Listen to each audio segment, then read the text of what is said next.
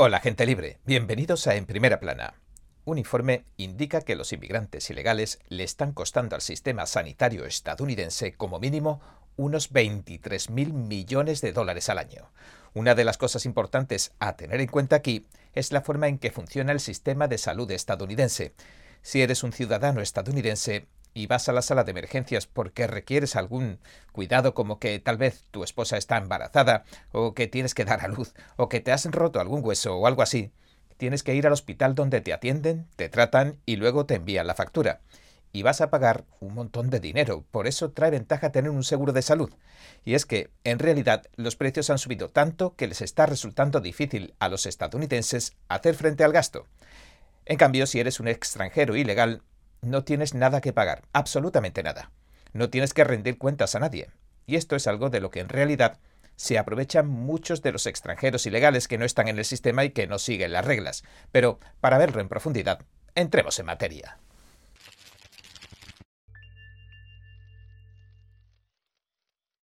Una de las pautas que cumple el sistema médico es que no se le puede negar la atención a nadie que la necesite.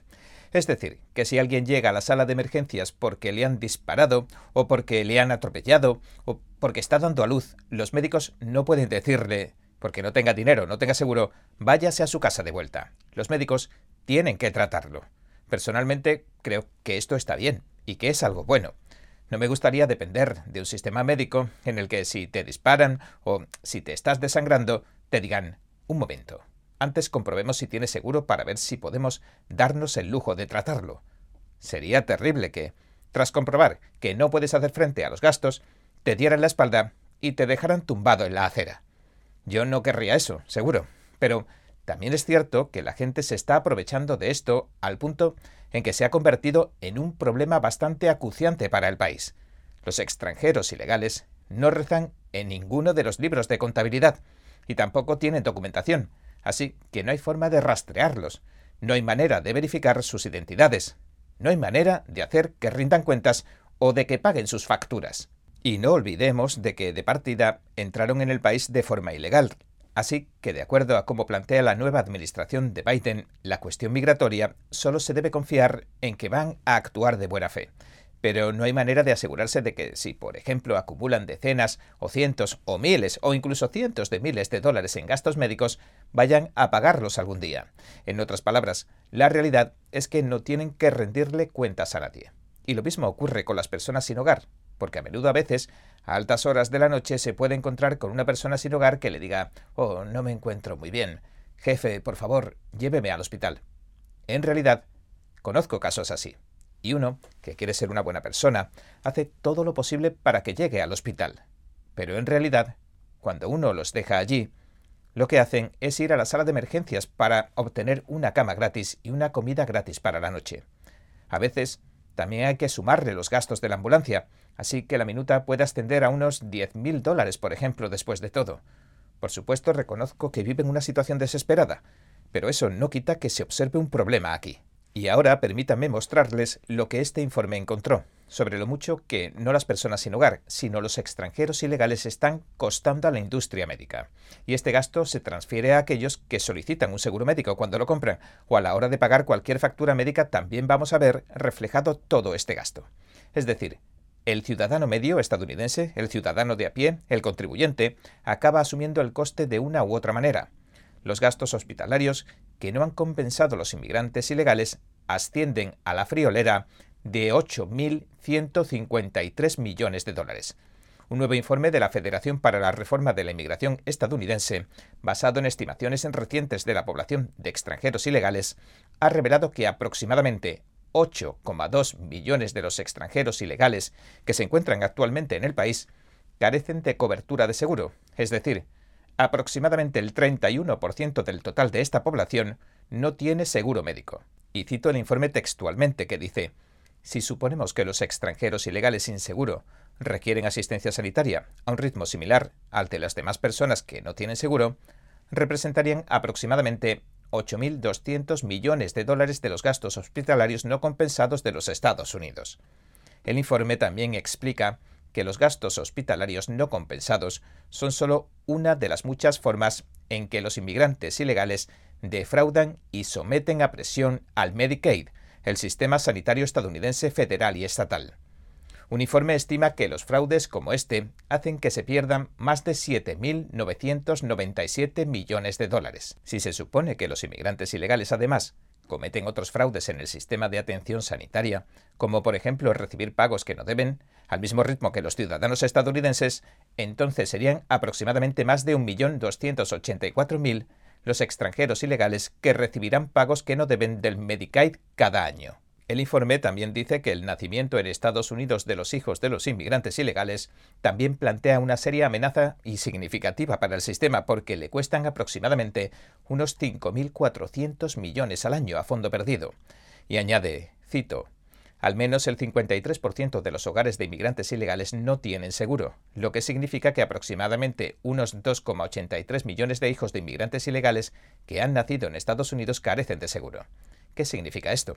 Pues los creadores del informe, la Federación para la Reforma de la Inmigración Estadounidense, la FAIR, estima que aproximadamente el 75% de esos 2,8 millones de hijos nacidos en Estados Unidos de extranjeros ilegales, unos 2,1 millones son técnicamente ciudadanos, es decir, son elegibles y reciben el servicio de atención sanitaria Medicaid como miembros de viviendas de bajos ingresos. Estos costes se dividen entre los contribuyentes federales y estatales que asumen el coste total de todo esto. El informe también estima que el total de los nacimientos del Medicaid cuestan poco menos de 1.600 millones de dólares. Y un hecho sorprendente que señala el informe es, y cito, en 2020 las madres que nacieron en el extranjero representaron el 22% o 790.041 del total nacional de nacimientos que rondó los 3,6 millones, lo que viene a significar que el 22% de los nacimientos en Estados Unidos son de extranjeros ilegales, y usted tiene que pagarlos si es un ciudadano que paga sus impuestos en Estados Unidos. Una vez más, cuando se juntan todos estos números, estamos viendo los altos costos de atención sanitaria que los contribuyentes estadounidenses están asumiendo en favor de los extranjeros ilegales y que rondan los 23.000 millones cada año. Y en realidad, son estimaciones tirando a la baja, ya que las cifras reales de extranjeros ilegales son probablemente más altas de lo que reza en el papel. Y también encontramos el hecho de que muchos viajan a Estados Unidos por el llamado turismo de nacimiento. Porque si dan a luz en el país, el bebé se convierte automáticamente en ciudadano estadounidense. Y luego entra en acción la llamada migración en cadena. Entonces los padres y hermanos de este niño ya pueden volverse ciudadanos estadounidenses también, porque adquieren ese derecho automáticamente y los padres y hermanos de estos, a su vez, también pueden, y así la cadena se va extendiendo. Por eso mucha gente va a dar a luz a Estados Unidos, porque sus hijos se convierten en ciudadanos y también pueden obtener beneficios del Estado a través de los niños, que vuelve a pagar el contribuyente, etcétera, etcétera. Así funciona esto, pero no se trata solo de eso. De hecho, en Nueva York también están construyendo estos nuevos refugios para inmigrantes, y se los están dando gratis. No sé si recuerdan que les alojan en hoteles gratis y disponen de servicio de habitaciones gratis, lo que resulta en un gasto de cientos de dólares por cada persona cada noche. Repito, por si no lo han entendido bien, los alojaban en hoteles de primera categoría con servicio de habitaciones y los alojan todavía, y todo pagado. Y cuando los echaron, porque se vieron obligados a hacerlo, no los echaron a todos, solo echaron a los hombres solteros. Y estos protestaban porque no querían trasladarse a otro refugio para inmigrantes, pero lo que tenían que hacer es irse del hotel de cuatro estrellas a un crucero donde los realojaban. Vaya una tragedia. ¿Y qué pasa ahora? Pues que como empieza de nuevo la temporada de los cruceros, los demócratas están tratando de crear refugios para alojar a los inmigrantes que han traído a Estados Unidos. Y a los contribuyentes les toca soportar la carga de todo esto. Además de esto, ahora Eric Adams, el alcalde de Nueva York, quiere enviar a estos inmigrantes ilegales a la universidad de forma gratuita. Así que lo que esto significa es que los extranjeros ilegales están recibiendo un mejor trato que los ciudadanos estadounidenses. A los hechos nos remitimos. Atención sanitaria gratuita, comida gratuita, alojamiento gratis y universidad gratuita. Es decir, están viviendo el sueño socialista. Esta redistribución de la riqueza comunista en su apogeo. Tú trabaja duro y paga altos impuestos, que nosotros haremos con tu dinero lo que sabemos que es lo mejor para todos. Y según el New York Post, Eric Adams, el alcalde que quiere enviar a los inmigrantes de Nueva York a la universidad de forma gratuita, dice que le costará a los contribuyentes al menos 1,2 millones de dólares. Pero en realidad me cuesta creer que solo vaya a costar 1,2 millones. Bueno, ¿qué más da? Ese no es el asunto, eso es lo que está diciendo el hombre. El artículo también dice que no se le ve final a la crisis fronteriza del presidente Biden. Esto puede ser probablemente, y estoy satirizando porque el propio Departamento de Estado la está financiando y las Naciones Unidas la están gestionando a través de la Organización Internacional para las Migraciones. El Post también dice que el alcalde Eric Adams quiere que los contribuyentes de Nueva York paguen la factura de que los inmigrantes vayan a la universidad. Adams planea proporcionar a unos 100 migrantes unos 12 meses de clases, alojamiento y comida al norte del condado de Sullivan. Como decimos, alojamiento, comida y todos los gastos pagados. Además, el proyecto podría continuar indefinidamente para siempre. El artículo señala que el programa piloto de puesta en marcha está listo para su supervisión. Y esto es solo el principio. Dice que el programa piloto va a ser supervisado por Adams y su recién creada agencia. Es decir, han creado una nueva agencia del gobierno para esto. Y ya sabemos cómo funcionan las agencias gubernamentales. Una vez que las crean, perduran para siempre, se convierten en algo eterno. ¿No es cierto? Como las medidas temporales del gobierno. Si no me creen, a las medidas COVID y al estado de alarma me remito. Así funciona el gobierno, así trabaja. Si no me cree, trate de poner fin a alguna parte del gobierno. Lo primero es que le van a demandar, le van a denunciar, porque la gente quiere quedarse en ese puesto de trabajo, incluso de por vida. Mientras que los que reciben las ayudas quieren seguir cobrándolas, quieren recibir pensiones y todo lo demás. Normalmente, nadie ha podido abolir las agencias del gobierno, pasara lo que pasara. El Post también dice que la rama del gobierno de la ciudad de Nueva York que se acaba de crear se llama la Oficina de Operaciones de Solicitantes de Asilo. Se ha asociado con la Universidad Comunitaria Sunny Sullivan, en el pequeño Loch Sheldrake y con el Centro para el Descubrimiento, que es una escuela de educación especial en la cercana Harris. Bueno, enfoquémonos en el hecho de que hablan de 1,2 millones para un programa piloto y que han creado una agencia incluso para esto. Esta agencia va a entregarle ahora el dinero que los contribuyentes han ganado con el sudor de su frente a gente que ha violado las leyes del país y que por eso vive en el país ilegalmente. ¿No les parece inaudito? Pero, independientemente de todo esto, creo que cada vez se percibe con mayor claridad que estas políticas demócratas sobre la inmigración ilegal y otras tantas políticas de la Casa Blanca de Biden no están agradando tanto a los estadounidenses como los demócratas esperaban. Por eso, el pueblo está adoptando cada vez más, cada vez es más latente, más patente, perdón, los estándares republicanos en lo que se refiere a la aplicación de la ley el pueblo cada vez está tomando más distancia del enfoque demócrata, en cuestión de ser blandos con el crimen y con los criminales, etcétera, etcétera. En este marco, Biden, curiosamente, incluso ha llegado a desdecirse y a acusar a los republicanos de que son ellos quienes quieren desfinanciar a la policía.